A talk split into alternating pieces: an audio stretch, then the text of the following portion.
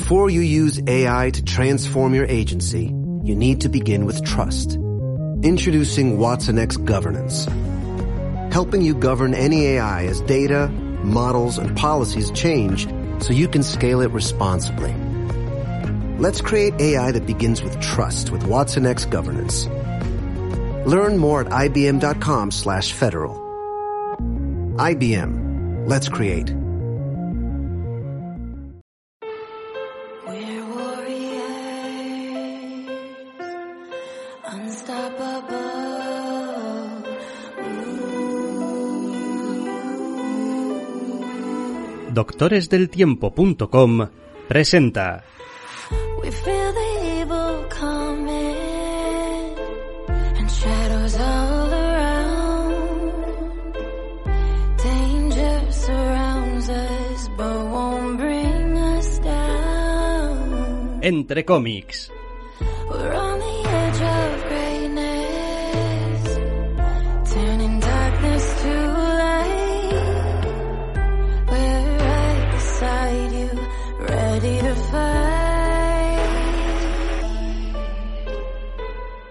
Bienvenidos, queridos oyentes, a una nueva edición de Entre cómics. Mi nombre es Miquel Urquidi y me acompaña, como siempre, Alexander Díaz. Muy buenas, Díaz.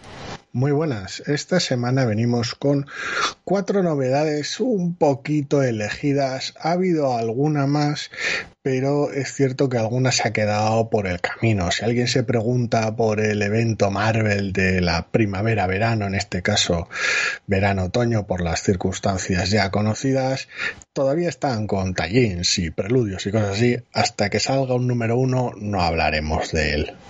Por lo demás, además de esas novedades elegidas, tenemos una lista bastante hermosa de irresistibles. Pues sí, la verdad es que vamos a empezar eh, cuanto antes. eh, vamos a hacerlo con un TVO de Image titulado A Among Ye, número uno, escrito por Stephanie Phillips, eh, con dibujo de Craig Cermak y con colores de Brittany Pechilo. Y bueno, este pequeño acentillo ridículo que ponía al principio tiene más que ver pues con que es un TVO de piratas que otra cosa. Pues sí, el TVO parece interesado en contar las aventuras de, de Jack Rackham and Bonnie y los problemas con el gobernador de Nassau y esa rivalidad. En principio es un género que nos gusta porque aventuras y piratas y todo lo que quieras y le tenemos cariño un poquito a lo que es todo un setup muy básico de polizón en el barco y demás pero hay un problema. Por un lado, el TVO es bastante predecible y un poquito va con el piloto automático buena parte del tiempo en la presentación de los distintos personajes, pero por el otro recibe una comparación del todo injusta. Me explico. Eh, posiblemente las versiones de los personajes que más nos gusten de nuestros piratescos protagonistas aquí es la de Black Sails. Con lo cual, todo, toda obra que tenga esos personajes de por medio va a ser inevitablemente e injustamente comparada con ellos. Y el TVO en ese aspecto no sale, por ahora en su primer número, bien parado. No, la verdad es que no. A ver, las eh, comparaciones son injustas y no deberíamos hacerlos, pero ninguno estamos libres del contexto que tenemos en general. Y pues nosotros tenemos vista Black Sails, es una serie que nos gusta mucho y son unos personajes por los que sentimos mucho cariño.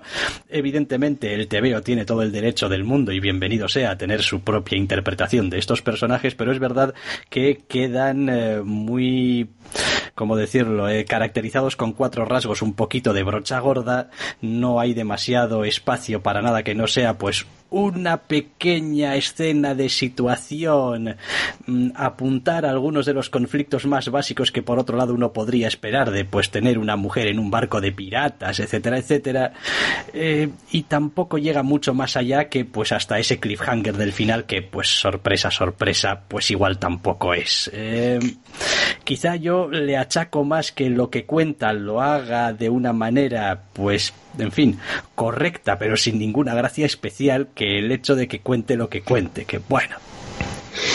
Sí, el problema no es tanto con la trama, el planteamiento, la pequeña escena que le dedica al gobernador Rogers y tal, para que tener un antagonista sólido. En general está todo bastante bien y a quien le mole el género es posible que sea un punto de partida mm, más o menos simpático y accesible. El problema está en que es hiper básico. Quiero decir, no, no hace nada realmente especial más que cubrir sus bases. Y a ver, en un número uno cubrir tus bases medianamente bien ya es un logro, porque a veces es complicado y uno se, se, se, se le escapa de las manos la, la, propia obra queriendo meter demasiadas cosas a la vez.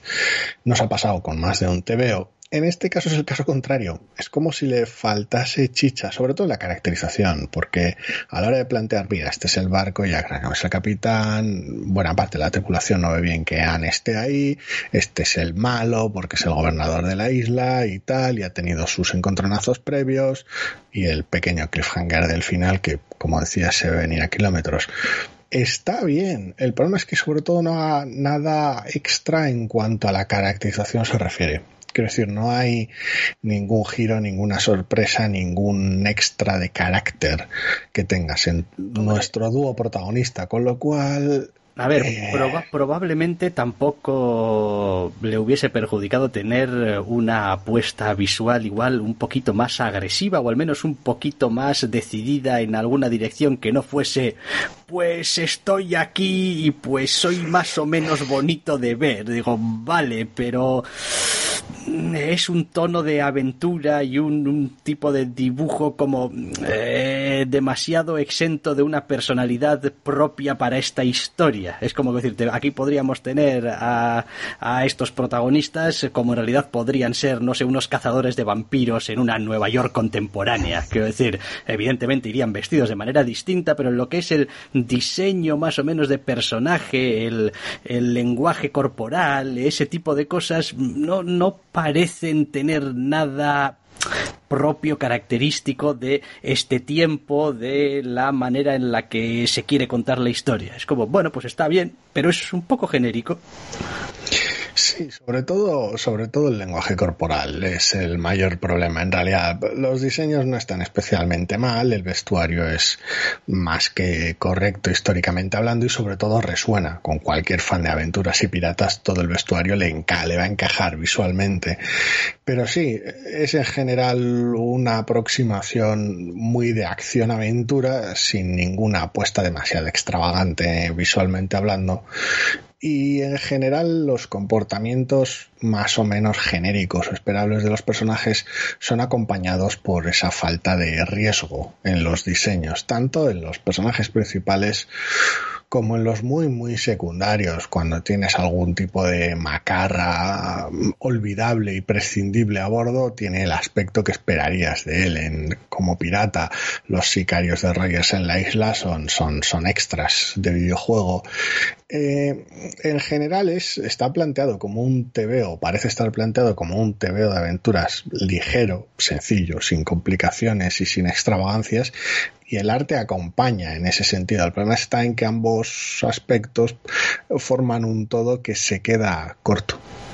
A ver, también es un número uno y en realidad, más allá de que, bueno, tengamos ese final con ese cliffhanger, eh, tampoco está muy claro de qué va este TVO. Es decir, eh, este TVO son unos piratas haciendo sus cosas de piratas, son unos piratas que quieren hacer cosas de piratas, pero que tenga que ver también con el gobernador y sus movidas y su isla y tal. Es decir, tienen planes dentro de planes, simplemente están yendo con piloto automático y el elemento que se introduce aquí es el que va a hacer de, disruptor. Eh, es la historia de ese personaje que se nos introduce al final a través de los ojos de los dos piratas. Eh, a ver, evidentemente los números subsiguientes nos irán aclarando esas cosas, pero, pero en principio parece un número como muy de, pues, pues te raja mi Anne Bonny, eh, y el giro final, pues una vez más nos dice, bueno, igual aquí hay algo más. Eh, sigue siendo Anne la que está en portada, el TVO tiene el título que tiene,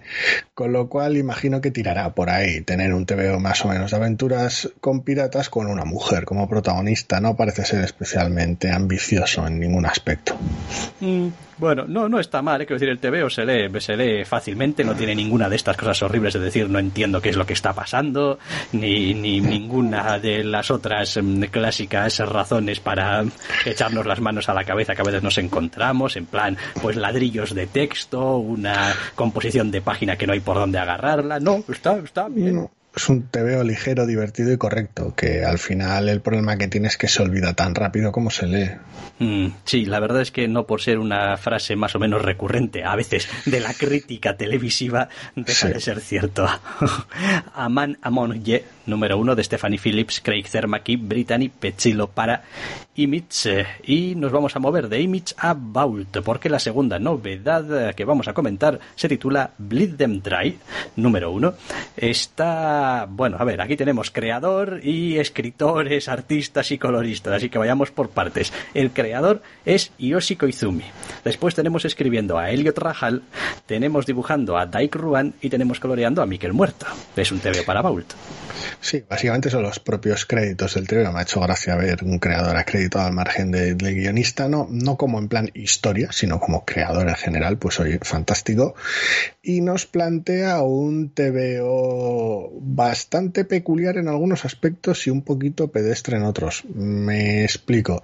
Tenemos un futuro extravagante donde vampiros y humanos conviven en un entorno bastante cyberpunk y llamativo y nuestros protagonistas, eh, la acción se centra en nuestros protagonistas, que son una pareja de detectives, una humana y un vampiro que se topan con una serie de casos que les toca desentrañar en torno de a alguien que va, por lo visto, matando vampiros. Eh, Digo lo de pedestre porque por extravagante que resulte el entorno y la ambientación del TVO con sus... Sí, es futurista y cyberpunk, pero tampoco es súper agresivo, pero hay vampiros y forman parte de la sociedad. Luego el TVO funciona como un TVO de, de- como un thriller más o menos genérico, sin ninguna apuesta especialmente oscura, con más o menos los giros predecibles. La extravagancia más llamativa que tiene, ya la comentaré después, y no juega a su favor. Vale, bueno, a ver, eh, por partes. Es una historia al final policial.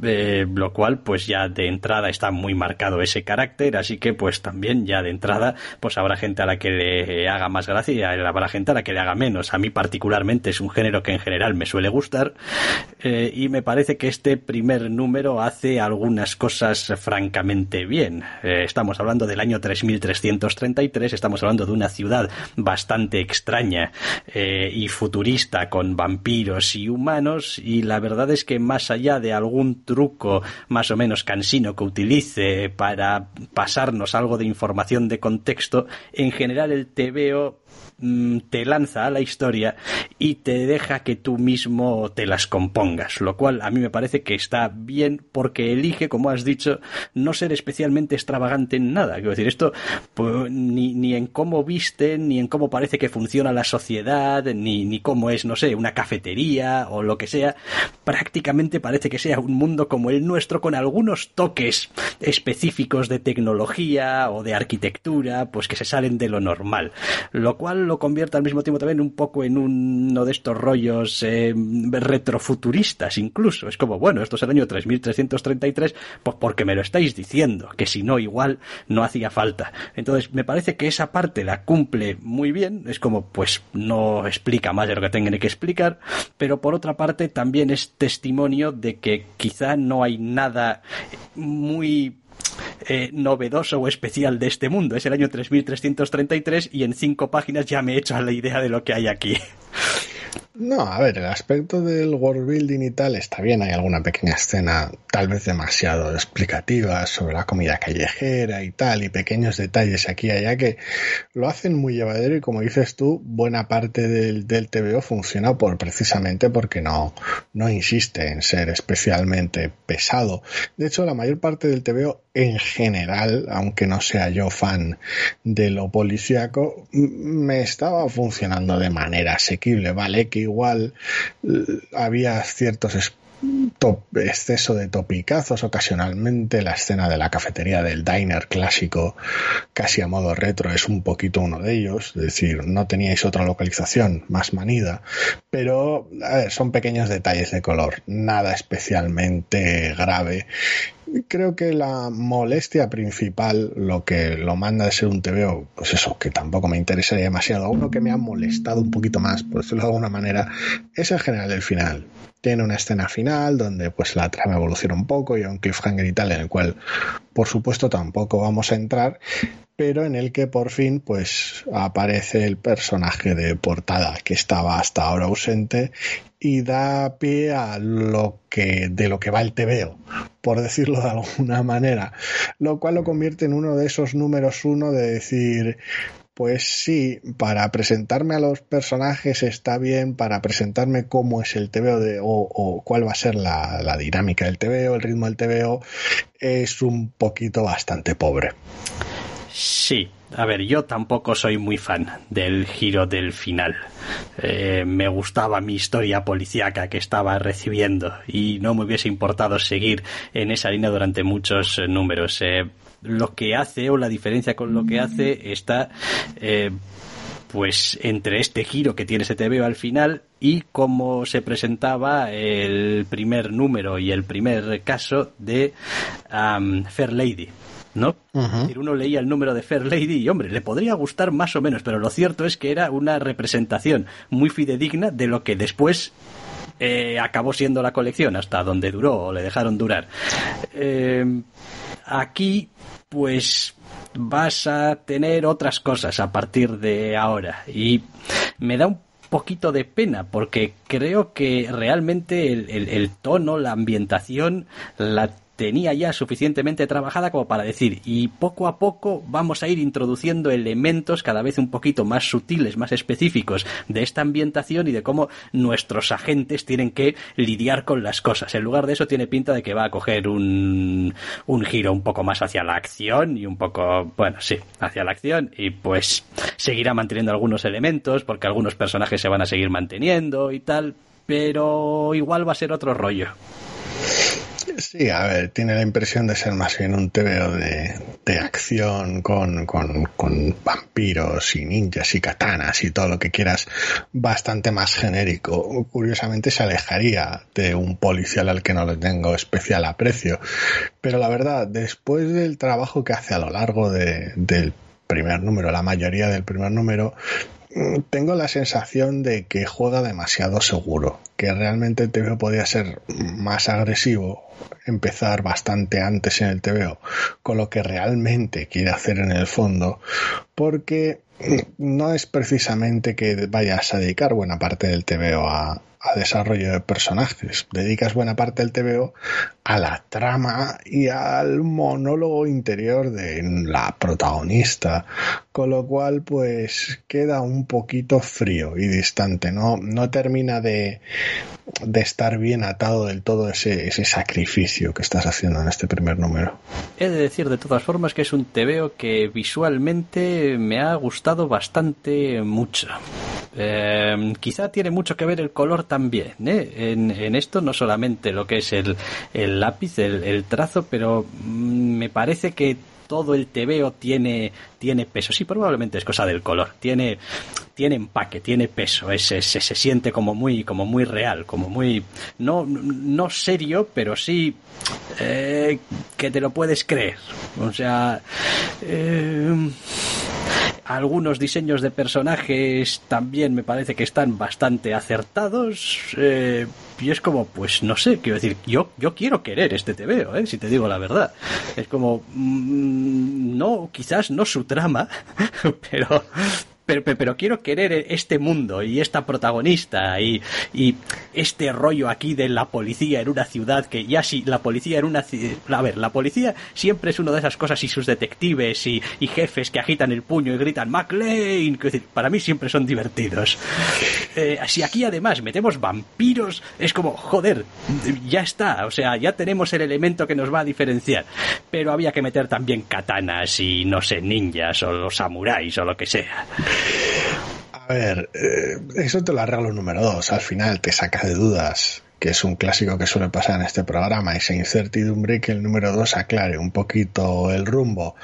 Eh, mi problema en general con ello, aunque coincido, coincido en el color, aunque me parece que el trazo es un poquito más heterogéneo y que no siempre acierta, eh, sinceramente está en que pasa de ser un TVO que no me interesa demasiado a transformarse en otro que tampoco, con lo cual no me puedo agarrar a ninguno de los dos lados. Por su manera, tú si tú al menos tienes algo a lo que asirte, yo especialmente no con lo cual pues eh, me quedo un poquito me quedo un poquito en vacío. Sobre todo cuando las partes tal vez más eh, tampoco necesariamente interesantes porque a mí el, el world building no me suele interesar demasiado pero las partes de que ese mundo tenga repercusión en los personajes y viceversa sobre cómo se maneja la sociedad y cómo la protagonista es parte de esa sociedad eh, se dejan de lado. Con lo cual todavía no me pilla ni por ahí. Mira, es que para mí pasa que este TVO tiene que, como en la página 4 o 5, una viñeta con los dos detectives, el chuleta de pelo blanco y tal, pasándole el brazo por, eh, por encima del hombro a nuestra protagonista que está de, de perfil, que es como, ese es el TVO que quiero leer. Quiero leer a esta pareja de desgraciados que está claro que se llevan más o menos bien, pero cada uno se cree más listo que el otro. eh, y, y- y quiero, quiero ver cómo trabajan y qué es lo que les pasa, pero el TVO no es esa historia la que me quiere contar. No, no, y está por ver si algo de esa buena fe la arrastra al número 2 y te convence. Yo estoy fuera. Mm, pues ala, fuera. Despedido. Mm, cierre la puerta al salir. Entregue, entregue su pistola y su placa en este caso. Exacto, un mes de suspensión. Eh, Bleed Them Dry, número uno, creado por Hiroshi Koizumi y con, como decíamos, escrito por Elliot Rahal, con eh, Daik Ruhan eh, al arte y Mikel Muerto al color para Vault. Nos movemos a la tercera de las novedades. Que, hombre, nos estaba faltando. Mira que hemos dicho que con Marvel no íbamos a meternos en el eventillo este de las narices, pero con DC esto ya es un número uno. Dark Knights Death Metal número uno, escrito por Scott Snyder, dibujado por Greg Capullo, con Jonathan Glapion entintando y Francisco Plasencia al color. Vamos, el equipo que lleva trabajando junto en las cosas estas de lo Batman y lo Dark Knight no se sabe ni desde cuándo. Todo lo metal, sí. Eh, ay, joder.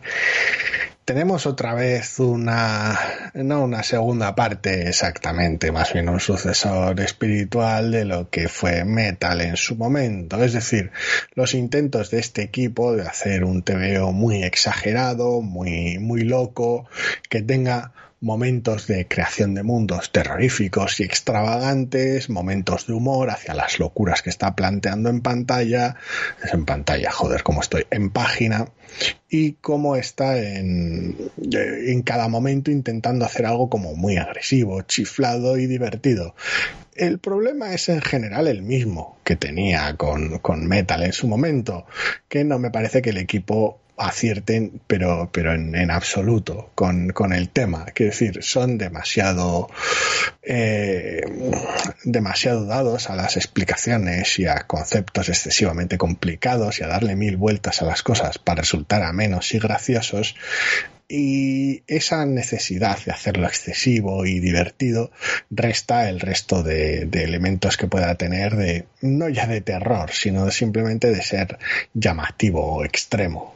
Mm, vale, a ver, por partes, que, que tampoco voy a sorprender a nadie con lo que voy a decir, pero bueno, por si acaso, primero, eh, quizás lo más llamativo. Me parece que Greg Capullo está especialmente flojo en este número, que a mí es un dibujante que me gusta. Quiero decir, gran parte de por lo que me chupé metal era porque, coño, me gusta Greg Capullo. Aquí me parece que está más flojo de lo normal y además a ver, más flojo de normal y además en un TVO que es especialmente exigente.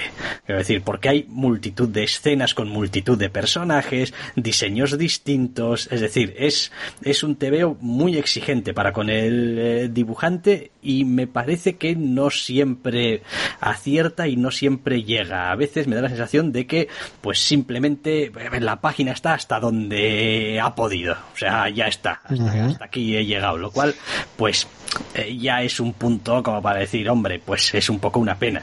Después tenemos a Snyder aquí hablando hasta por los codos, una vez más, soltándonos sus paranoias y sus movidas, que en fin, a ver, está claro que hay lectores para todo. A mí no me interesan un pimiento. O sea, no quiero decir, me parece que este hombre y sintetizar son cosas contrarias, no, no, no va con él, y pues está bien, es su estilo, pero a mí no me funciona. Quiero decir, hay autores que son eh, muy no sé, muy verbales, que tienen mucho, mucho texto, pero que consiguen tener un ritmo, que consiguen crear una cadencia, que consiguen ser poéticos, no sé, alguna clase de cualidad redentora, ya que tengo que tragarme todo su texto. A Snyder no se lo veo.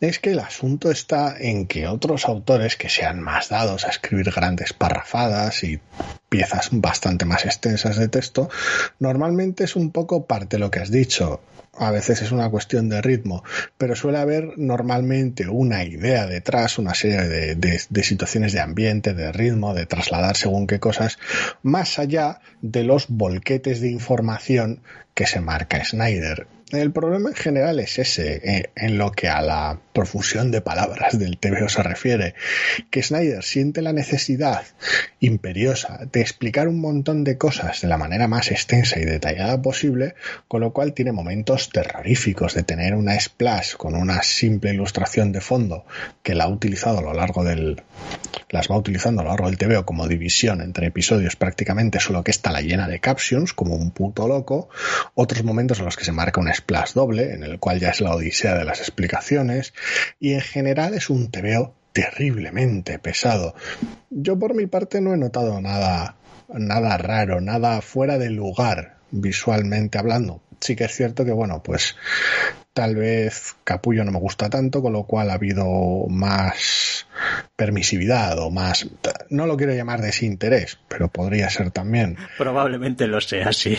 Para con el aspecto visual me han gustado los diseños de personajes, acompañaban bien, es un TV en general bastante dinámico y, y más allá de tener problemas con la distribución estructural del TVO, luego lo que viene siendo el trazo viñeta a viñeta y el color y demás, no he tenido en general mayor problema, así que es cierto que no es todo lo homogéneo o todo lo sólido que me podría gustar, pero de lo malo malo le más o menos le funciona cuando es un poquito más sucio. Otra cosa es en qué momentos es deliberado y cuando no.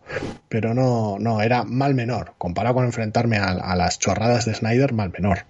Ya, bueno, a ver, eh, mm, esto viene un poquito de gratis, pero pues, seguramente Snyder sería el hombre más feliz del mundo escribiendo The History of the DC Universe. Quiero decir, haciéndose un Mark Wade y os voy a explicar todo de arriba abajo y tal y cual. Que, oye, pues, pues que está muy bien, ¿eh? Pero, joder, es que a veces el TVO hay que dejarlo respirar también un poco, madre del amor hermoso. Eh, y después, pues bueno, pues está el argumento de la historia, más allá al margen de lo bien o lo mal que lo puedas estar contando, pues un poquito qué es lo que pasa en este TVO. Uh -huh. Y pues eh, bueno, pues eh, lo que pasa es que vos acordáis aquellas inventadas terribles que nos hicimos para aquel TVO. Sí, pues eh, más inventadas terribles sobre esas inventadas. Deja, deja un poco sensación de, de pues te estás montando tu chiringuito tú solo, te haces gracia a ti mismo con las grandes ideas que te estás inventando, pero a mí me pilla como, ya sabes, un observador externo que lo miro y digo, no sé yo si este señor está muy bien. Es como... No, no, no para de sacarse cosas de la chistera. Es otro tío que es capaz de quemar cuatro o cinco ideas que podrían dar para un desarrollo más profundo en el mismo TVO. es como este momento grande y tal, alrededor del cual podría montar una escena de 10, 12 páginas, una secuencia y tal. Nah, nah, aquí, venga, giro de página, pum, venga. Y ahora otra idea súper impactante, y ahora otra revelación súper importante, y ahora una nueva visión de aquello que ya leíste en aquella otra colección mía, pero en realidad resulta que... Es como, me agota, tío. Eh, al final va quemando etapas tan rápido que cuando se la amontonan las explicaciones te las vuelca. Eh, no, no. Se me queda un poco esa cara que comentabas tú de, de observador externo que, que ve algo que, que, no termina de entender y de encajarle, decir, pero es todo esto, todo esto, ¿por qué? Y, y siento todo el rechazo del mundo y cuando más o menos pillo qué debe, cuáles deberían ser, o veo en aquellos a los que le ha gustado, cuáles son las virtudes, yo no las encuentro por ningún lado, ni, ni conecto a ningún nivel con el TVO. Me parece demasiado, demasiado estúpido para ser épico, demasiado pesado para, para ser gracioso y en general demasiado lento para ser dinámico. Me hace gracia porque eh, esta semana, aunque no vayamos a hablar de él, hemos tenido ese Empire número cero. En el Empire que, Avengers. Sí, sí, eso, Empire Avengers número cero, que bueno, hacen un infodump que te quedas loco, ahí también. Uh -huh. eh, pero es curioso porque donde en ese veo toda la información que te van dando es en realidad un retelling, es una, es una, especie de resumen de cosas que han ido sucediendo en el universo Marvel, aquí casi siempre cuando hace referencia el TVO a otro TVO es para darte una información que cambia por completo lo que creías que sabías sobre lo que habías leído. Eh, Quiero decir, es como si estuviese reescribiendo continuamente el significado de lo que ya habías leído. Con lo cual es como muy, muy desconcertante, la verdad, porque no te, no te está contando lo que sucedió. Te está contando lo que sucedió de verdad. No soy especialmente fan de ninguno de los dos TVOs porque el otro agota con el monólogo interior de, de Iron Man, así que en general no, no me ha funcionado, aunque visualmente me resulte más atractivo aquel. Este simplemente me, me, cae increíblemente pesado. Y como no es el de alguna manera obra obra original entre comillas es decir cuando ya hemos visto a este equipo trabajar en, en en metal, en algo parecido previamente el año pasado, pues como que me lo ahorro. Quiero decir, ya he tenido mi experiencia con este equipo y a diferencia de aquel que sí que me leí entero, aquí ya sé lo que hay, entre comillas, hasta cierto punto, con lo cual no es como si tuviera que darle otro número más, otro par de números más, a ver si evoluciona, a ver si tiene un giro que no, no. Quiero decir, Death Metal acaba aquí, ahora, para mí.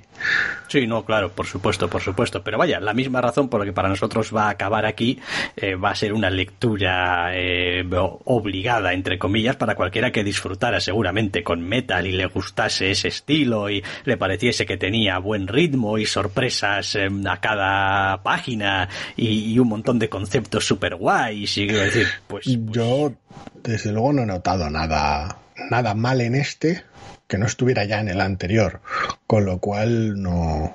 Por eso, por eso, es como, bueno, esto es lo de siempre, lo repetimos muchas veces, a mí me gusta repetirlo, especialmente cuando tenemos un programa como el de hoy en el que, pues en general, mmm, los tebeos pues no nos han gustado demasiado, las cosas como son, eh, pero que vaya, esto no deja de ser una opinión, es verdad que a veces están basadas en cosas más o menos objetivas que pueda tener el tebeo, eh, pero bueno, oye, pues eh, allá cuidaos, o sea, pues al que le guste, que lo disfrute, sin más.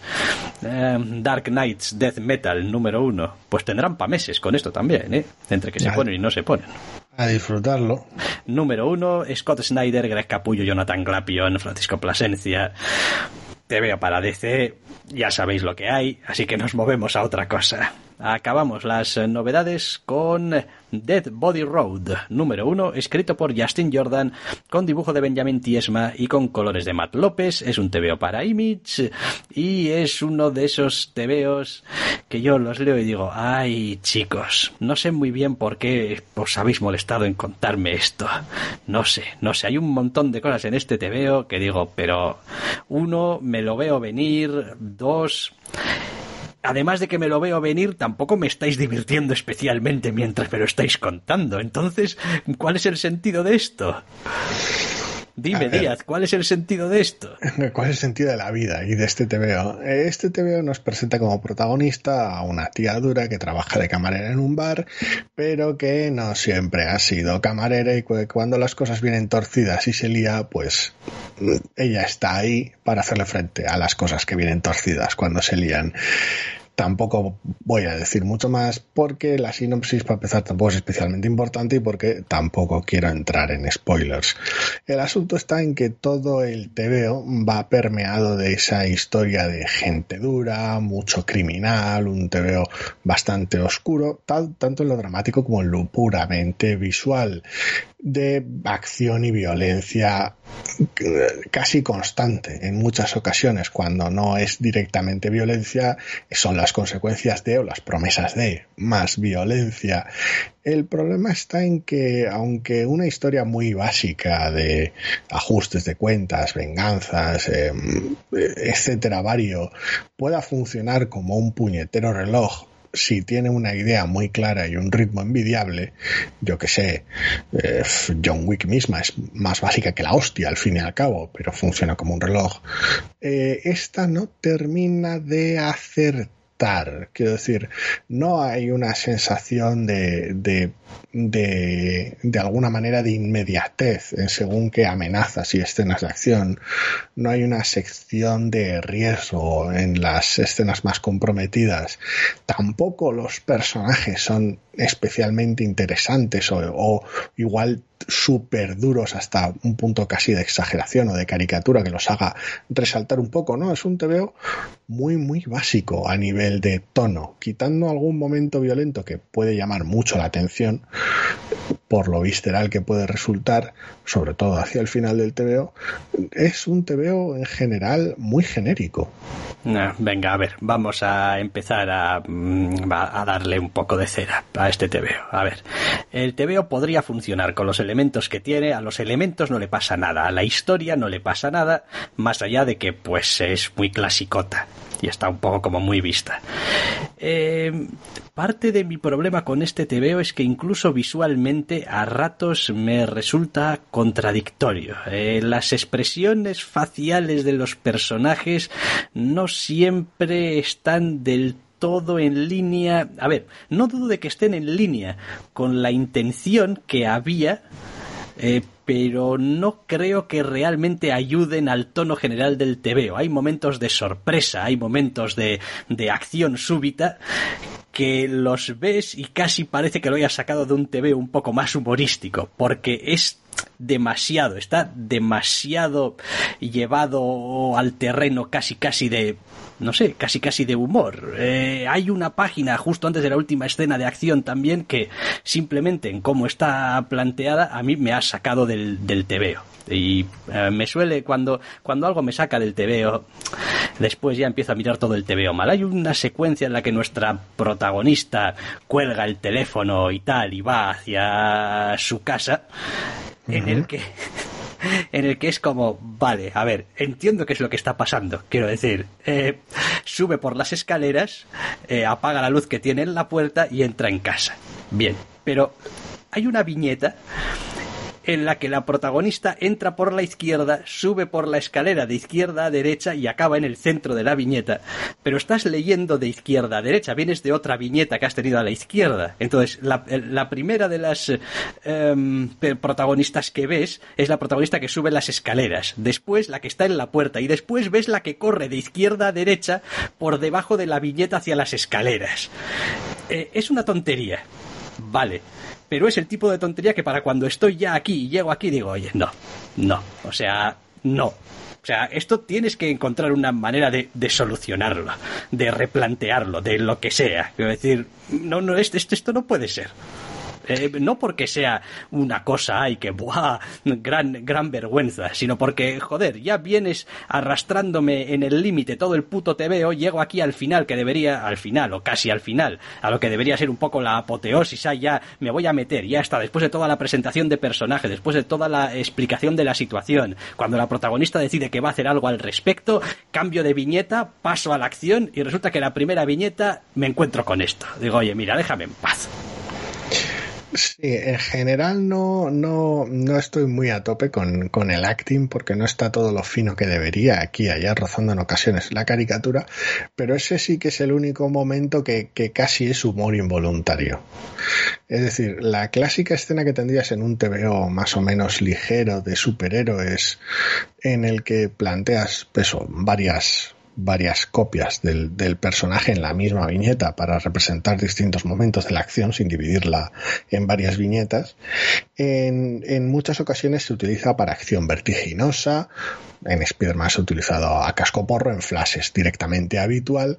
Aquí, por cómo está planteada entre las reacciones y por la distribución extravagante que mencionabas, queda casi gracioso, porque resulta más una muestra casi de, de, de, torpeza o de improvisación que de otra cosa, lo cual no es propio del personaje tal y como se nos ha planteado. Cuando ya, de, por decirlo de alguna manera, la pasas por alto, pasas a la siguiente, a la siguiente página, que como empieza a estar construida desde un punto de vista subjetivo y a partir de ahí evoluciona la, la escena de acción y lo que sucede en la misma, es ya la desconexión más absoluta con lo que está pasando. Quiero decir, es como, a ver, has dedicado todo el TV a construir cierto hype sobre este momento final de la, del, del TVO y, y luego al final terminas arriba, por decirlo de alguna manera. Es decir, termina donde donde debería. Al TV no le pasa nada, como decías antes, con lo que sucede. El problema son, son los comos y los comos dan una sensación general de, de faltarle un, un, toque al TV, de faltarle dar, de darle otra vuelta a cómo planteas las cosas, porque al final, aunque estés a tope con la idea de lo que quiere contar y de cómo es la protagonista, no te lo crees, no tienes la sensación de que se lo ha ganado. Y es muy extraño. No sé, no sé, porque a veces tenemos esta tendencia a pensar que las historias cuanto más sencillas de, de, base tienden también a ser más sencillas de contar. Es como pues no hay elementos extraños, no hay un world building raro que tengas que hacer. Eh, es decir, más o menos entiendes de manera intuitiva la gran mayoría de los personajes y qué papel tienen y qué es lo que quieren, porque joder, pues lo has visto otras veces. Eh, pero no acaba, no acaba, no, no acaba de estar, no, no, no sé, no sé qué es, no, no acabo de, de pillarle cuál es el asunto, pero... El problema es que eso no suele ser cierto. Normalmente ese tipo de cosas sencillas son increíblemente complicadas de ejecutar de manera atractiva y que no resulten vistas una y mil veces. Sí, sí, bueno, después eh, que el TVO acabe con la clásica splash page y tal, eh, pues, eh, pues bueno, pues vale, ok, lo que, lo que tú digas. Sí, el problema es que es un TV genérico como el solo, sin más. Sí, sí, sí, es, es, es generiquillo, es, no, no tiene, pues una vez más, en fin, tampoco es terriblemente horrible, pero bueno, pues se ha ganado mi pequeño momento de ira, porque además llevaba ya unos cuantos eh, TVOs leídos en batería, y pues llego aquí, y, y, quiero decir, y hay cosas, hay cosas que no, no me gusta encontrarme en la lectura cuando estoy ya un poco cansado. Esa viñeta te ha dolido, ¿eh? Sí, esa, esa viñeta me ha dolido, pero sobre todo me duele porque no veo una razón sólida por la cual la viñeta tenga que ser así. Quiero decir, podrías contar esto mismo simplemente espejando para que nos entendamos la viñeta, porque no tenemos con anterioridad un, eh, una visión de cómo es ese espacio. Quiero decir, no tienes uh -huh. que ser fiel a nada. Lo único que tienes que ser fiel es a que la puta lectura fluya y has elegido justamente, justamente la viñeta en la que no fluye. Sí, es una decisión bastante extraña, sin más que a veces puede ser la gota que colme el vaso, pero claro, el vaso ese no se ha llenado solo. Mm, mm, sí, bueno, a ver que tampoco pasa nada, ¿eh? Death Body Road, pues Justin Jordan, Benjamin Tiesma, Matt López, no se ha acabado el mundo, este no es el TVO que ha venido a destruirlo el mundo de los TVOs, ni va a dejar que deje de leer TVOs ni nada, pero bueno, pues evidentemente pues tiene sus, sus carencias y se queda muy cortito, es lo que pretende, es lo que hay. Ay, bueno, pues venga, vamos a dejar las novedades entonces y nos vamos a ir con los irresistibles o qué? Sí, Pues sí, sí, ya va tocando. pues venga, dentro irresistibles.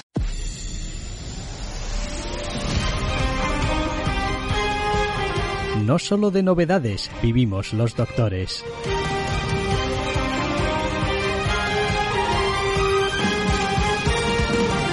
También leemos otras colecciones.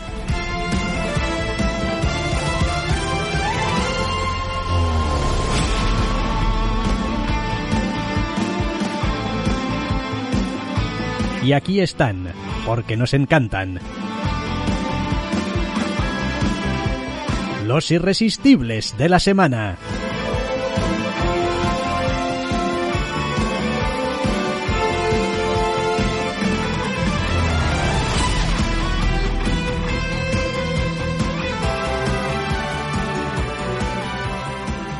A ver si ahora, después de haber hablado más bien mal de unas cuantas novedades, podemos hablar más bien bien de algunos tebeos. Si no nos gustasen, no estarían aquí. Uh, igual es la última vez que están aquí porque nos han dejado de gustar. A veces, a veces pasa, ya veremos. No sé si es el caso, no creo que sea el caso, pero habrá que verlo. A ver, ¿qué pasa, por ejemplo, con eh, Ángel and Spike número 11? Porque yo de este tren me bajé hace tiempo. Sí, no, eh, eh, evoluciona más que correctamente. Quiero decir, una vez pasado ese momento mm, inicial de, bueno, ahora Spike es parte de toda esta situación porque estaba aquí dando el callo mientras Ángel estaba fuera y les toca más o menos llevarse bien, la trama sigue evolucionando en buena parte gracias a los secundarios y, oye, como un reloj. Vale, bien. Oye, no estoy con ello, pero... Eh, es, es extraño. Si a Buffy a veces le pesa el tener demasiados personajes, aunque sea de manera muy ocasional, muy, muy ocasional, a Ángel lo que le pesaba era tener solo uno. Mm, Y ahora funciona bastante mejor. Vale, bueno, me alegro de que mm, funcione mejor. Ángel y Spike número 11, Angel and Spike número 11. Y también hemos tenido estas últimas dos semanas un número de Birthright, que pues como llevo diciendo ya unos cuantos números está acercando a su horizonte final. En este número tenemos a ver, no inventan la rueda ni mucho menos porque es algo que ya se ha hecho alguna otra vez, pero hacen una apuesta clara por el espectáculo. Eh, todo el TVO prácticamente es una gran escena de acción. Todo el TVO son o splash pages o splash pages dobles. Con lo cual, eh, y a pesar de ello, quiero decir, tiene buen ritmo, está bien contado, no te pierdes y tiene emoción, cosa que, pues, ole sus huevos porque no suele ser sencillo. La verdad, es decir, no es solamente un espectáculo pirotécnico, sino que pues, está bien ejecutado y, oye, y ya pues prácticamente hemos llegado al final de nuestra colección. Quiero decir, esta colección no va a llegar al número 50. Quiero decir, esta colección probablemente le queden un número, dos números, tres. Yo creo que en un par de números esto se va a acabar. No tengo ni idea, llevan 44 ya y a estas alturas es cuando pues eso tienes esa ese, ese poderío como equipo en el que te puedes permitir un número como este. Sí, no, muy bien, ¿eh? O sea, es, es una, es una gozada seguir leyendo este TVO. Em, más cosas, empezamos a entrar ya en terreno común. Número 11 de Die. Número 11 de DAI, comienzo del tercer arco, esa colección con la habilidad y la capacidad de hacerte un poco de daño en cada número. Sí, eh, de reconocer que quizá este es uno de los números de los últimos que hemos leído que me ha dejado un poquito más indiferente.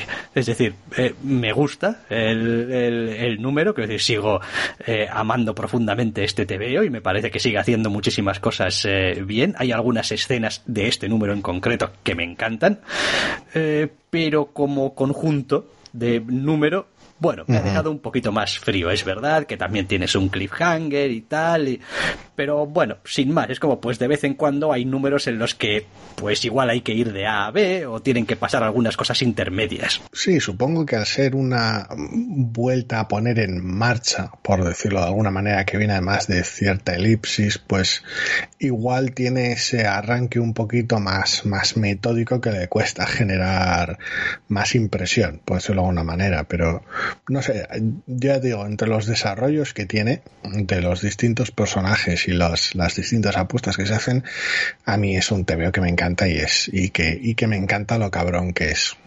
Sí, la verdad es que sí, la verdad es que sí, y vamos, a estas alturas ya no hay además ni que poner en duda lo que están haciendo. Es decir, si este equipo creativo ha decidido que este número tenía que ser así, pues que así sea. O sea, no voy a venir yo a decirles nada. Em, vale, número 11 de DAI. Y duplicamos numeración en eh, Gideon Falls, número 22.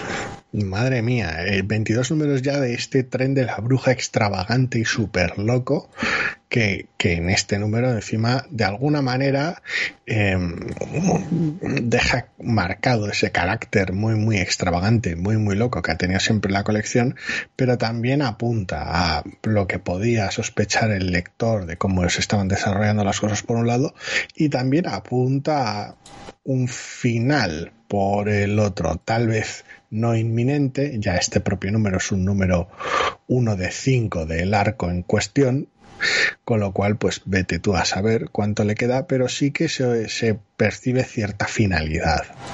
Sí, a ver, eh, Gideon Falls tuvo como hace ya tres o cuatro números como un punto que al menos para los lectores en ese momento nos pareció que era un punto de inflexión como muy grande. Eh, y la verdad es que sigo sin tener muy claro si efectivamente era una especie de ya cuesta abajo y estamos ya acercándonos al final o simplemente era una cuestión de el TVO ha ido de esto hasta ahora y ha funcionado así y a partir de ahora va a ir de otras cosas o va a funcionar de otras maneras. No lo tengo todavía del todo claro porque me parece que es una colección que... em, retrata tanto interioridades de los personajes a través de extravagancias mm, que les pasan y extravagancias visuales que bien podrías acabarlo en dos números de una manera abrupta y cabrona como podrías arrastrarlos a través de un montón de sufrimiento y cosas raras durante 15 números más. No lo sé. Habrá que verlo. Habrá que verlo, habrá que verlo. Em, vale. ¿Qué más tenemos? Hombre, oye, hay como mucho 11, ¿no? Hay Sí. esta vez en el programa. Gizen número 11. Eh, en general muy contento con la, con la colección y ya hemos dicho mil veces que no solo la colección es buena, sino que en cada número te llevas algo, lo cual eh, alivia los problemas en ocasiones que podría ocasionar una periodicidad un poquito más separada. Aún así, este es posiblemente el número que me resulta más, más incómodo porque parece en ocasiones apresurado. Sí, te iba a decir, ¿eh? creo que este número tiene el síndrome de se acaba en el siguiente, por un lado, porque creo que por primera vez tenemos un to be concluded, creo, al final del número. Mira, no me he fijado. Eh, y a mí me dio la sensación de que había cosas que estaban como a medio acabar. Es decir, a ver, siempre ha sido un tebeo muy sintético, un tebeo muy eh, sencillo de leer que nunca ha mostrado más de lo que era necesario, ni se ha regodeado en los ambientes, en los fondos, etcétera, etcétera. Pero en este tebeo en concreto, en este número en concreto, a ratos me ha parecido que le que le faltaba, es decir, incluso a veces eh, da cierta sensación de que la estructura, la composición de página, incluso las viñetas, eh, aprovechan que el Pisuerga pasa por Valladolid. Es como, bueno, en esta viñeta voy a buscar una, eh, un, un, ya diré, un encuadre para mostrar dos cosas al mismo tiempo y tal, como si, no sé, me estuviese apretando un poco el espacio también. Y sí, termina con el 12, sí. Y, es una sensación un poquito rara porque precisamente ha sido una colección que a veces, eh, a ver, aunque siempre te ha estado contando algo, pero nunca ha tenido mucha necesidad de, de, de, no sé, de, forzarse, por decirlo de alguna manera. Aquí tenemos algunas escenas también de acción y tal que me quedan un poquito desangeladas. Es como van pasando las cosas y no sé, me ha dejado una sensación un poquito rara de decir, mm, no sé, no sé muy bien por qué. El problema es que hay una serie de, momentos clave, pero al final de lo único que te queda de ellos es un poquito la, la urgencia con el cual están realizados más que realmente la, la, sensación de impacto importante y duradero de la situación. Porque aunque siempre ha sido un TVO en el que los distintos personajes y la protagonista tenían ciertas, ciertas necesidades de resolver que aunque cosas con, con cierta urgencia, sus propias misiones importantes y demás, el TVO nunca parecía estar contado con prisas. Eh, en este caso sí, este número es el que falla un poquito ahí y cuando tiene que hacer cierta escena más llamativa, eh, le falta el aporte dramático. Sí, es, es, extraño porque siempre ha sido una colección muy, muy emotiva, muy emocionante, con mucha capacidad para llegar al lector, o al menos para llegarme a mí, ¿no? En todos los momentos. Y, y alguna otra vez he hablado de lo mucho que hace con muy poquito, o aparentemente muy poquito, pero aquí creo que se pasan de poquito, la verdad. Es, es posible que sí, es posible que sí que, que, arriesgue con cierta indiferencia en ocasiones. Pero bueno, eh, tampoco será nada grave si lo cierran el próximo número pues con dignidad y bien y uh -huh. haciendo las cosas bien. Pero vaya, no sé, a ver, también son a veces misterios porque cambiaron hace relativamente poco, cambiaron o se añadió una dibujante eh, al, a la colección porque bueno, pues la autora completa ya Alterici no, pues no sé, o no podía o no quería eh, seguir con ello. Me imagino que más bien no podía. Creo que era una cuestión de tiempo. Cuando entró Ashley Woods al equipo, creo que era una cuestión de, de tiempo.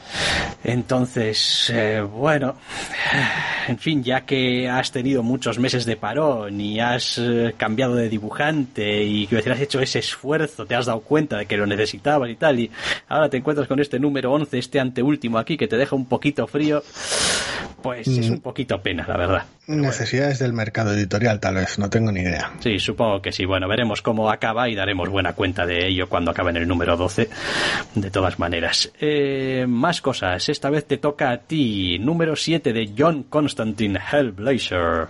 Estoy disfrutando bastante como un marrano con esta colección. No es especialmente sutil la mayor parte del tiempo, sobre todo estos últimos números, desde que terminó el primer arco, por decirlo de alguna manera, hubo un pequeño interludio más bien ocasionalmente humorístico, el cual ya comenté en su momento.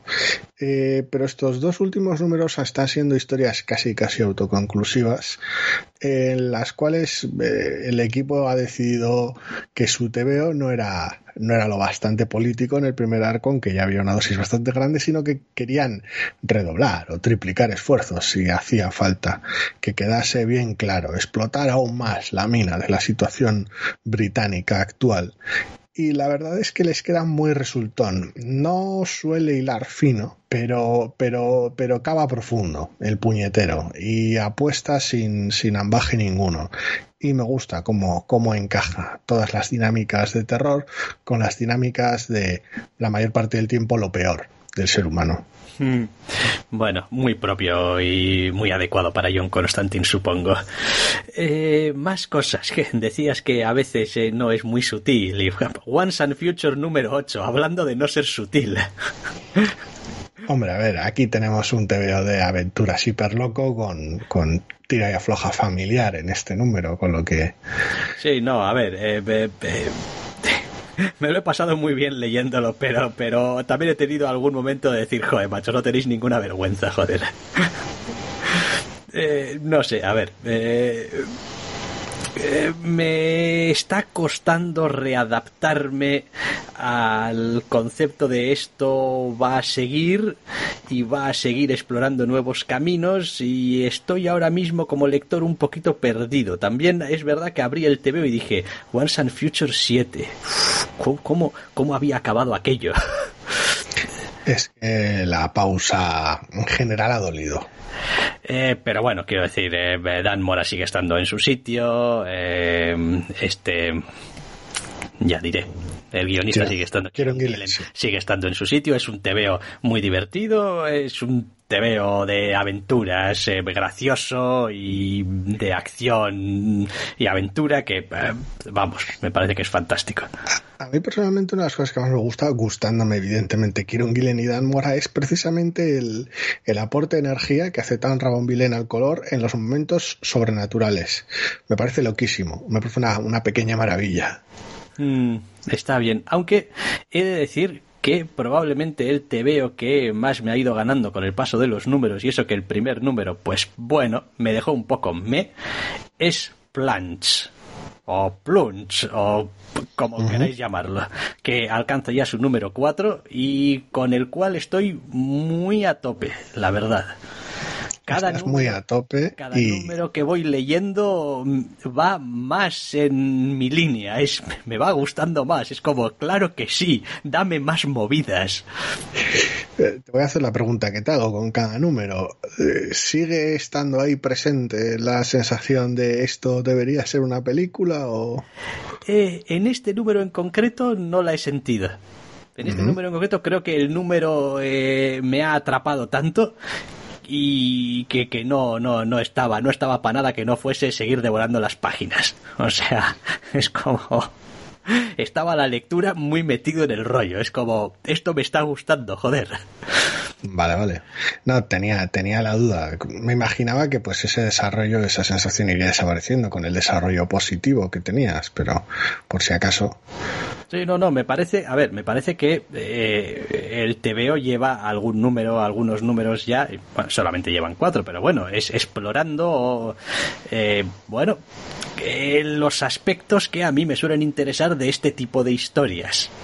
Eh, vamos, que no todo tienen que ser zombies que vienen a comerte y tal. Es decir, a mí me gusta que tenga un elemento extraño, un poco malsano, eh, que los personajes estén en una de estas situaciones en las que todas las salidas y alternativas son malas. Tienes que elegir cuál es tu tipo de mal y tienes que elegir hasta qué punto eh, primas tu supervivencia, primas lo que crees que está bien, eh, primas el joder al otro porque, mira, puede que yo no tenga razón, pero sé que ese seguro que no.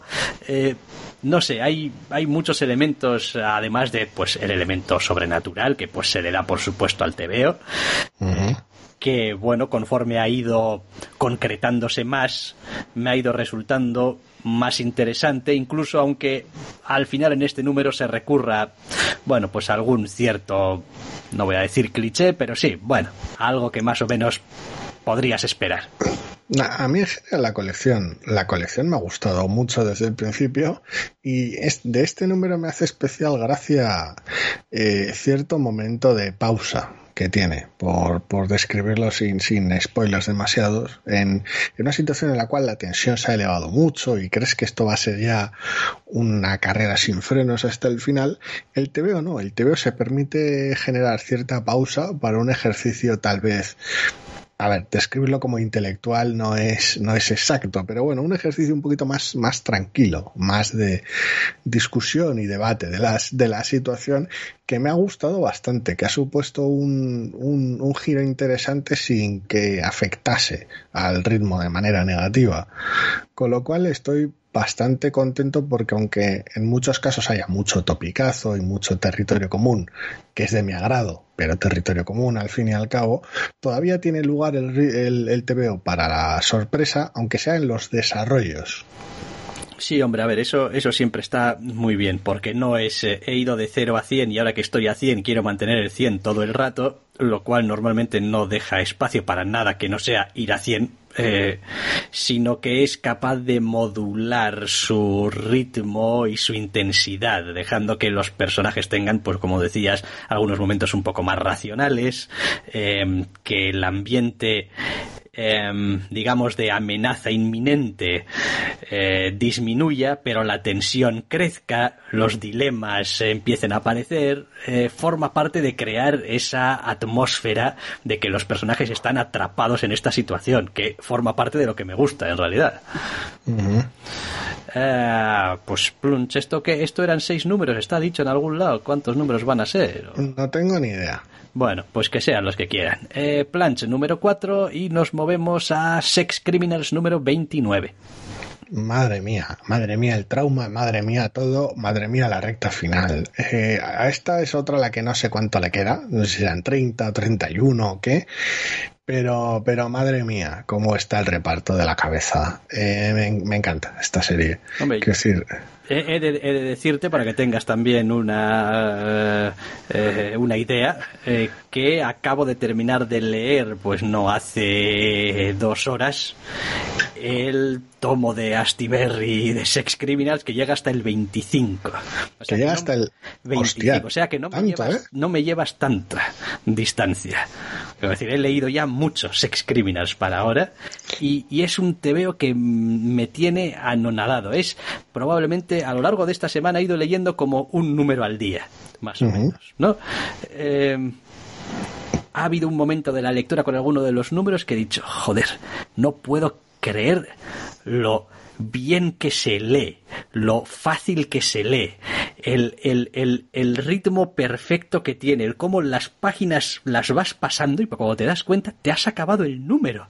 Es como los personajes hablan, les pasan cosas, tal, pero, pero en realidad, quiero decir, después empiezas a mirar las viñetas y hay páginas en las que dices tú, en estas putas páginas no hay fondos. A- A veces es como son, son colores planos, un fucsia, un azul, un tal, un cual, pero va, va a una velocidad pa, pa, pa, pa, pa. Te cuenta lo que te tiene que contar, no te distrae con nada y luego cuando evidentemente es importante, pues oye, tienes tus fondos, tienes tus entornos, tienes tus casas de tus protagonistas que son importantes, quizá especialmente en este, en este arco y hacia el final de este, de este arco que, que, oye, no es una cuestión de decir, no, es que, buf, Chip es un puto vago y entonces pues eh, se rasca la huevada y pues no le apetece dibujar. No, dibuja lo que tiene que dibujar. Sí, normalmente además el comentario de Fraction suele ser que cada vez que tiene diálogos muy extensos intenta situarlos en, en lugares medianamente interesantes y llamativos para darle trabajo y que no se aburra. Estoy, estoy ya deseando ver cómo va a ir encaminándose hacia el final, sí.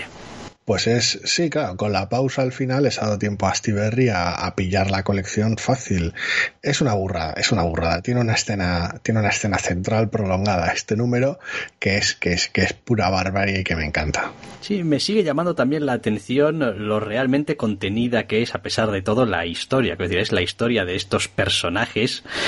Y, en fin, pues uno al principio puede pensar que pues hay ciertas grandezas, em, ciertas implicaciones a nivel global o mundial o lo que sea. Y pues, a ver, al menos hasta lo que he leído de momento, pues hombre, a ver, hay sus cosas. Pero sigue siendo la historia prácticamente de la pareja que conocemos al principio y después el resto de gente que han ido conociendo por su Eh, es para ser lo extravagante que es, muchas veces es fascinante lo cercano, lo cercano y lo mundano que resulta. Es una maravilla. Mm, vale, Sex Criminals 29. ¿Qué más tenemos? Uy, el número 2 de Strange Adventures. 2 de 12. Sí, claro, le pilló en un momento tal que parece hace un, que hace un millón de años que leímos el 1. Eh, sí, correcto. Realmente, y a diferencia de otras colecciones, pues esta solo le faltaba, solo había salido un número. Eh, bueno, eh, pues una vez más es uno de esos números muy medidos que está muy bien, eh, que no deja de tener la puta marca de Tom King y sus sucias eh, garras de cómo estructura las historias por todas partes. Después los artistas lo levantan como unos campeones y tal, como mientras lo estás leyendo ya está, pero, pero tiene las sucias zar- zarpas de Tom King en todos lados. La duda es esa. Este, cuando lo leí me hizo, me hizo muchísima gracia porque, porque tenía ganas de, de, de preguntarte de si en este caso este número hiperestructurado, por decirlo de alguna manera, eh, de alguna manera casi encorsetado en ocasiones, si es para bien o para mal en este caso, porque siempre ha habido veces en las cuales no nos ha terminado de encajar según qué números de Batman o así, de cómo lo hacía. Eh, aquí, ¿qué tal te ha funcionado? Bueno, vale, me ha funcionado bastante bien, pero creo que tiene que ver sobre todo con el hecho de que yo en realidad del personaje be- be- central de este TVO apenas sé nada. Con lo cual cada cosa que voy viendo y voy leyendo de él en este número, a pesar de que sea muchas veces la misma idea repetida y machacada, eh, me ayuda a completar el retrato de un personaje que no conozco. Así que pues no me molesta demasiado, lo cual no hace que no sea consciente de lo que está pasando aquí. Eh, pero bueno, me parece que es aceptable, que está bien. Eh, sigo siendo mucho más amigo a nivel eh, visual eh, y a nivel de, de ritmo de historia que se te está contando de una manera un poco más tradicional de toda la parte que dibuja Doc Sanner, que es la parte más de aventuras, quiero decir, es un tebeo de aventuras que yo estaría dispuesto a leer, pero bueno, está claro que la colección tiene otros intereses y va de otras cosas, no solamente de las aventurillas de, de nuestro protagonista. Entonces, bueno, bien, bien. A ver, a mí me está gustando, me ha hecho mucha gracia cómo está, cómo está construido este, este número 2. Me da un poco de pena que por, por las necesidades de la historia, por el enfoque que le están dando, no pueda ser un poco más orgánico. Pero bueno, eh, a ver, al final es una situación, sobre todo en este número 2, hiperdramatizada, con lo cual eh, puede alejar a muchos lectores a mí me ha gustado, pero sí que es cierto que se están cometiendo ciertos excesos que no digo que estén fuera de lugar, pero sí que pueden dar a ciertos roces. Sí, esto ya lo hemos comentado alguna vez. Hay ciertas estructuras de, y modos de contar de Tom King que está a un tebeo poco inspirado de empezar a resultar un error. Eh, es decir, eh, va a empezar a haber y han empezado a emerger pautas y similitudes en sus estructuras, en sus modos de contar, que aunque podrían ser achacadas a una simple cuestión de estilo, y pues, pues oye, cada uno tiene el suyo, empiezan a ser demasiado evidentes a veces incluso los paralelismos entre sus obras. Eh, y este es terreno muy jodido, porque puede hacer que los números individuales, mientras me estás contando la historia y son, es información nueva que estoy recibiendo, lo lea más o menos bien, pero temo que estos números sean números que una vez que termine la historia no voy a tener especial interés en releer. De hecho, tenía cierta intención de, de releerme eh, Mr. Milagro, Mr. Miracle, y lo estoy posponiendo de manera medio inconsciente porque estoy leyendo esto y no no, no, no, no me apetece meterme en 12 números seguidos de esto, en un tomo. Aún con las aun con las similitudes creo que hay bastante distancia. ¿eh? Entiendo que, a ver, eh, Tom King en ocasiones se comporta de manera hiper deliberada y a veces esa, esa inercia le llega, ese momento le llega al lector, por decirlo de alguna manera. Esa intencionalidad le llega al lector con una claridad tal que puede puede ver demasiado claro el andamiaje del tebeo, por decirlo de alguna manera. Es que creo que ha encontrado algo que, el, que él se encuentra tan cómodo y parece que en general le funciona tan bien. Eh, me refiero en, en general, eh, a nivel de ventas, a nivel de crítica, a nivel que le funciona tan bien que empiezo a notar como un cierto estancamiento en, bueno, pues este es mi rollo y ya está, y lo hago muy bien, y es verdad, y lo hace muy bien, y, y leo sus tebeos encantado de la vida, pero me parece que necesita alguna obra en la que le veamos arriesgarse con otras cosas.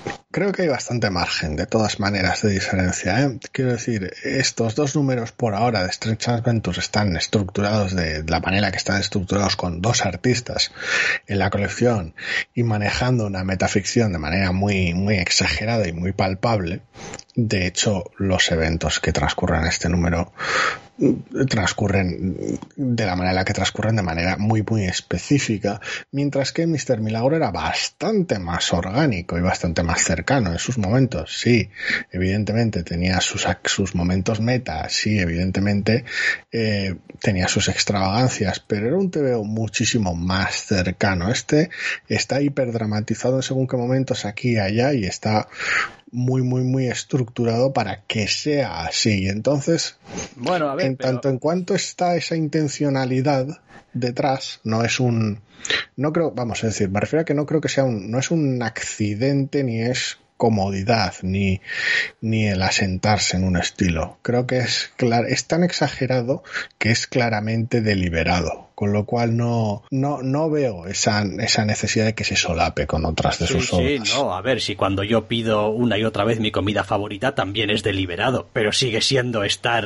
atascado en la comida que me gusta. O sea, una cosa no quita, no quita la otra. eh. Por otro lado, pues Mr. Milagro tenía, o demostró a lo largo de su desarrollo, que tenía un toque humano que pues de momento en estos dos números de Strange Adventures no hemos tenido ocasión de verlo todavía. Porque va, Eh. de- va- está yendo de otras cosas. Por eso digo, es que el enfoque es bastante distinto y eso se nota en la estructura. Pero bueno, ya veremos, estamos todavía en el número 2 y no es que Ujú. me haya gustado el número 2, pero bueno. me Pero sí, es me mucho guardaré- Tom King en poco tiempo igual. Me, me guardaré mis eh, con mis reservas del asunto. También es verdad que el propio Mr. Miracle tardé bastantes números en estar cómodo con la estructura y en cogerle realmente el, el ritmo y el gusto. Quizá dentro de otros dos números de Strange Adventures esté ¡buah! a tope aquí diciendo maravillas y tal, Strange Adventures, lo mejor de la vida y tal. Eh, eso solamente el tiempo lo dirá. Eh, más TVOs, Suicide Squad, número 6. También conocido como Suicide Squad el interludio. Eh, sí, ¿verdad? Lo dijimos, creo, la última vez. de, Tiene pinta que con cinco números de primer arco va a haber un sexto para el TPB de interludio. Sí, a ver, también tuvieron presencia más que, más que palpable en el, en el Flash Anual número 3 de hace unas semanas, si no recuerdo mal. Pero, pero sí, al final les toca, eh, tal y como terminó el primer arco, era inevitable. Al margen de, evidentemente, decisiones editoriales de cara a un TPB, les hacía falta este tipo de número, por decirlo de alguna manera, entre lo que es la colección, cómo se presenta y cómo acaba en ese primer arco, y cuál va a ser la colección a partir del siguiente número. Hacía falta tiempo para ello y, y para tomar según qué decisiones y pues este es ese número que es bastante ligero y divertido. Sí, eso te iba a decir. A mí me ha gustado muchísimo. Esto, estos son el, el tipo de números de tebeos eh, de interludio ligeros, entre comillas, que me gustan. Es como, pues es divertido, te permite ver un poco a los personajes desenvolverse, tienes algunos chistes, no hay apuestas altas, puedes relajarte un poco. Eh, a nivel visual me sigue pareciendo un tebeo interesantísimo, muy de, mi, muy de mi agrado. Eh, eh, sin ninguna extravagancia, pero contando siempre de manera muy clara, mmm, con un superheroísmo a flor de piel, eh, que no sé, o sea, estoy encantado con esta colección. Sí, muy, muy contentos. Me sigue pareciendo un milagro que una colección con un reparto de este tamaño funcione tan bien, pero eh, aquí estamos muy a tope. Pues sí, es posible que el hecho de que la mayoría de personajes sean de nuevo cuño también ayude, porque si no todo el mundo estaría peleándose. Es que fulanito no tiene suficiente tiempo en página, es que a Menganito en esta escena no deberían haberle podido hacer esto porque en el TVO no sé qué. Digo, mira, uh -huh. como son todos más o menos nuevos, pues los queremos a todos igual, de momento. No hay favoritos, ni sabemos que es que este personaje, el otro, y pues eso está bien también. Bueno, y la colección se las apaña para que todos tengan pequeños momentos aquí y allá. Sí, sí, no, claro. Eh, más cosas. The Green Lantern, Season 2, número 4. Venga, háblame porque yo hasta aquí no he llegado. No has llegado, no, no te, no, ha no, te, ha podido. A ver, este es otro de esos números de Green Lantern súper chiflados, pero este es otro de los que de alguna manera recorre territorio conocido y lo hace suyo de manera extravagante. Aquí tenemos un team up con el bueno de Barry Allen. Joder. Con lo cual, pues el dúo dinámico hace de las suyas y se nota esa química, esa confianza entre los personajes como lo abrazan el bueno. Hemos pasado por de todo y muy loco y muy, en ocasiones muy cósmico y muy chiflado. Y pues a veces hay que, hay que dejarse llevar por el propio tono de esas situaciones, que en este caso es el tono de la colección de, bueno, como lidian estos dos tíos con lo que se conocen y con lo que han visto ya, con la situación chiflada que les toca en este número y ya está. Eh, básicamente es ese número en el cual pues se juntan para algo raro.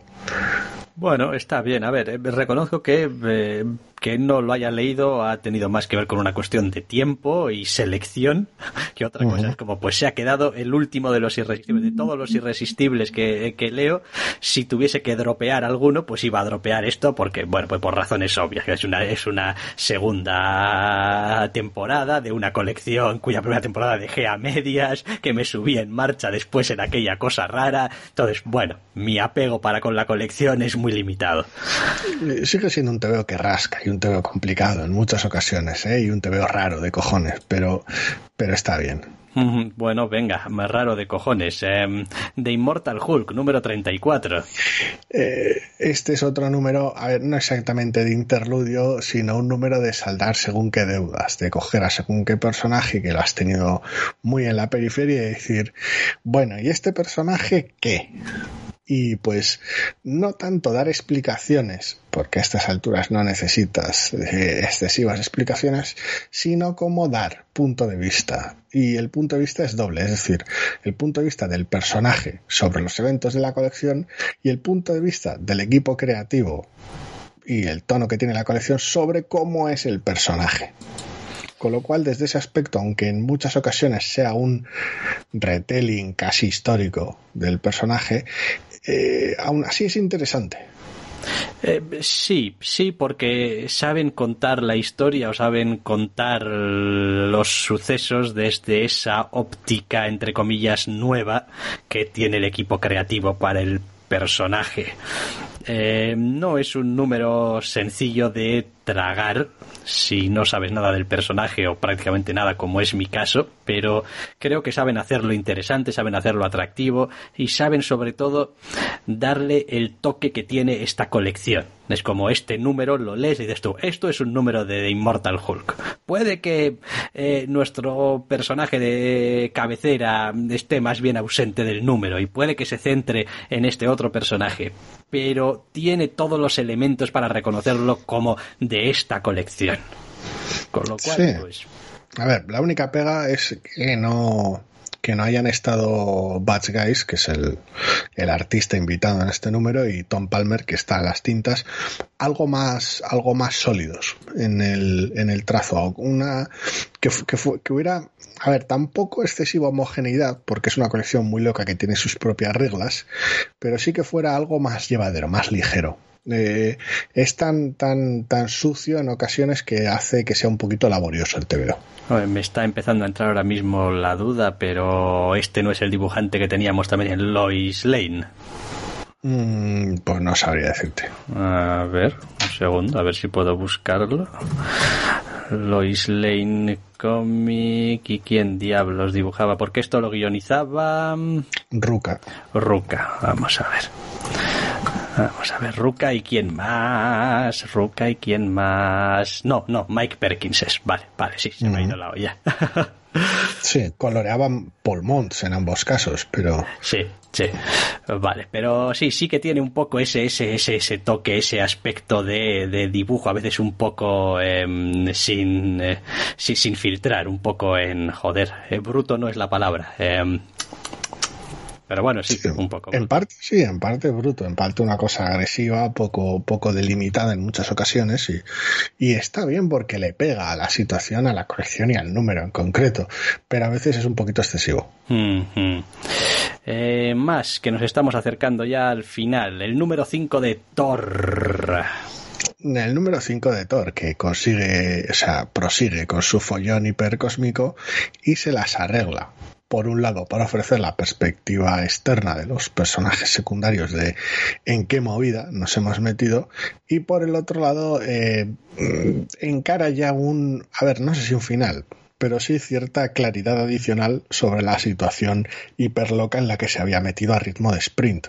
Mm, sí, eh, es un número que me ha gustado, pero no me ha impresionado tanto como quizás. Eh, a ver, un TVO no tiene nunca una intención, es, un, es una serie de páginas con viñetas y tal. Pero eh, hubiese apostado a que pretendían igual eh, hacer un mayor impacto de que han conseguido conmigo en este, en este número. Reconozco además que tampoco soy especialmente amigo del, llámalo cliffhanger, llámalo final, llámalo revelación, llámalo lo que sea. Eh, me parece que es una de esas cosas que no igual en los últimos años, pero es, es un concepto alrededor del cual se han movido mucho. Se han movido Sí. mucho últimamente. Mm, No sé, no sé. A ver, a mí me ha hecho gracia. Sí que es cierto que como tiene que contar según qué cosas a lo largo del número y, y decide tomarse su tiempo según qué cosas a lo largo del número, los momentos muy de, de mucho impacto que en otros números previos nos habían acostumbrado, visualmente hablando, a que ocupasen toda la página, ocupasen dobles páginas y en un despliegue hiper loco del trabajo formidable que están haciendo entre Nick Klein y Matt Wilson. En este número no, en este número dicho cliffhanger sucede en, en prácticamente un tercio, media página. Con lo cual, pues no tiene simplemente a nivel visual el impacto al que estamos acostumbrados en cuanto a la decisión a nivel de trama y lo que podría suponer ese cliffhanger y ese final a mí sí que me ha hecho gracia. No mm, será que no he leído esas, esas cosas que comentas en las que cuales le dando demasiadas vueltas a este concepto pero, pero me ha hecho gracia. Eh, después el, el diseño visual de algún personaje que, que se nos presenta aquí hacia el final, eh, pues me parece que es, ah, ¿cómo decirlo? Has, has tomado el camino fácil. Quiero decir, claro, claro que lo fácil es hacer esto, pero no esperaba de este equipo creativo lo fácil. Esperaba que se jugasen, que se lo jugasen. Es como, por, no ahora, digo por que- ahora no es permanente con no, lo cual Claro, a ver, no digo que no sea eh, temáticamente adecuado, no digo que, que, quiero decir, que no tengan su razón para, para hacerlo, pero sinceramente ya que habían elegido esta ruta de y vamos a presentar un personaje ahora, que igual se lo están guardando para más adelante, puede ser, pero pero me has dado la esperanza aquí y lo que me has dado pues me parece que es la solución sencilla, fácil, obvia. Es el y al final de la historia volvemos al principio de Straczynski, que es como, pues hombre, pues bien, vale, tiene sentido tal, pero no era la sorpresa, no era el impacto que estaba esperando. No, no, a ver, yo, yo lo he visto más por ese ángulo de que es la decisión obvia, de que es, es consistente y es adecuado, más que realmente que, que sea poco imaginativo, porque, quiero decir, el equipo ya ha tenido momentos muy locos a lo largo del TVO y, no es Donny Cates, por ejemplo, un tío que se corte de hacer según qué cosas. Con lo cual, pues sí que podría caber es, el, el, el, esperar algo otra vez más, otro esfuerzo, otra, otro momento de locura, pero es que con lo bien que encaja esto, no me ha parecido que necesiten más, por decirlo de alguna manera. Sí que es cierto que estoy muy contento con la colección y que visualmente me parece una puñetera locura, con lo cual igual estoy más, más permisivo de lo que debería. Pero pero me ha parecido que encaja tan bien que según qué cosas no las puedes hacer de otra manera. A veces lo obvio es obvio porque, porque es no sé, lo adecuado. Que esto se acaba en el siguiente número, que lo pone también, to be concluded. Quiero decir. Eh, sí, a ver, es una colección de Thor. Se acaba esto y pues rearrancará de otra manera, otra cosa, mismo equipo, otro equipo, a saber, pero bueno. Mm, no sé, no sé. Espero que no la vuelvan a renumerar porque ya les vale no, ese tipo no, de cosas. Después de seis números, no aquí, aquí seguirán a ver. Simplemente estamos hablando del arco. Bueno, es el primer arco, ha sido muy llamativo, muy espectacular y tal, y pues, pues aquí lo tienes. Pero sin más, ya digo, eh, creo que ha dejado menos impacto en mí de lo que pues probablemente eh, se querría. Pues como, pues está bien, eh, cumple con creces lo con lo que eh, puedes esperar de este número 5 de de, Thor, no es que digas, ay, mira cómo me has decepcionado, ni muchísimo menos, pero me ha parecido un número más normalito, por decirlo de alguna manera. Sí, sí, sí, sí. Vale, pues vamos a acabar ya con el último TVO, que es Wonder Woman Dead Earth número 3, 3 de 4, ¿no? Esto iban a ser cuatro números. Creo que sí, no, no, pero no estoy seguro. Terminamos los irresistibles a lo grande con esta pedazo de maravilla de TVO. Sí, eh, es un poco repetirse, pero a ver, eh, este TVO tiene ese aire también de decir, bueno, a ver, me lo estás sacando en cuatro grapas, por decirlo de alguna manera, pero esto es su propia historia. Quiero decir, el, el, formato, yo el formato natural en el que entiendo esta historia es que me lo cuenten todo seguido, la verdad. Uh -huh. eh, sigue siendo pues Daniel Warren Johnson dando el do de pecho continuamente eh, y pues haciendo lo que se le da también no no no sé o sea no tampoco creo que tenga mucho que añadir a estas alturas no, realmente no. Estamos con esta historia súper loca de Wonder Woman en la cual podemos ver, pues eso, a Daniel Warren Johnson eh, sacar músculo. Quiero decir, haciendo un tebeazo increíble, que no solo es súper loco, sino que cumple y tiene sentido que sea súper loco. Y cada vez que tiene que montar una de sus, una de sus características, escenas de acción, las clava. Y no son escenas vacías, siempre son escenas con un peso dramático y con consecuencias. Y el TVO es tan chiflado que me parece que es un acierto total.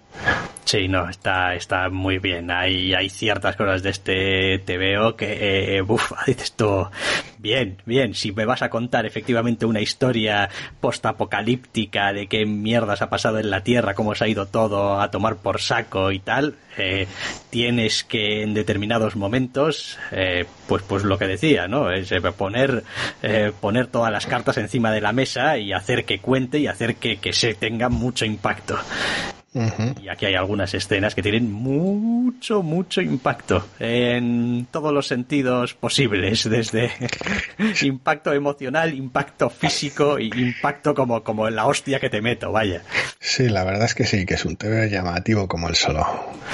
Ay, bueno, pues con Wonder Woman The Earth número 3 llegamos al final del programa y pues eh, veremos a ver si vamos recuperando nuestro ritmo semanal o no. Yo todavía no las tengo todas conmigo, ¿eh? Habrá que verlo. La siguiente ya es la primera de julio y es posible que las cosas estén más normalizadas. No sé si del todo en ese aspecto, en lo que a los TVOs se refiere, pero si no se normalizan ya cerca, debería estar. Pero bueno, eso semana a semana. Pues sí, semana a semana. En cualquier caso, terminamos aquí eh, este Entre Cómics y os emplazamos, si así lo queréis, al próximo programa. Hasta la próxima.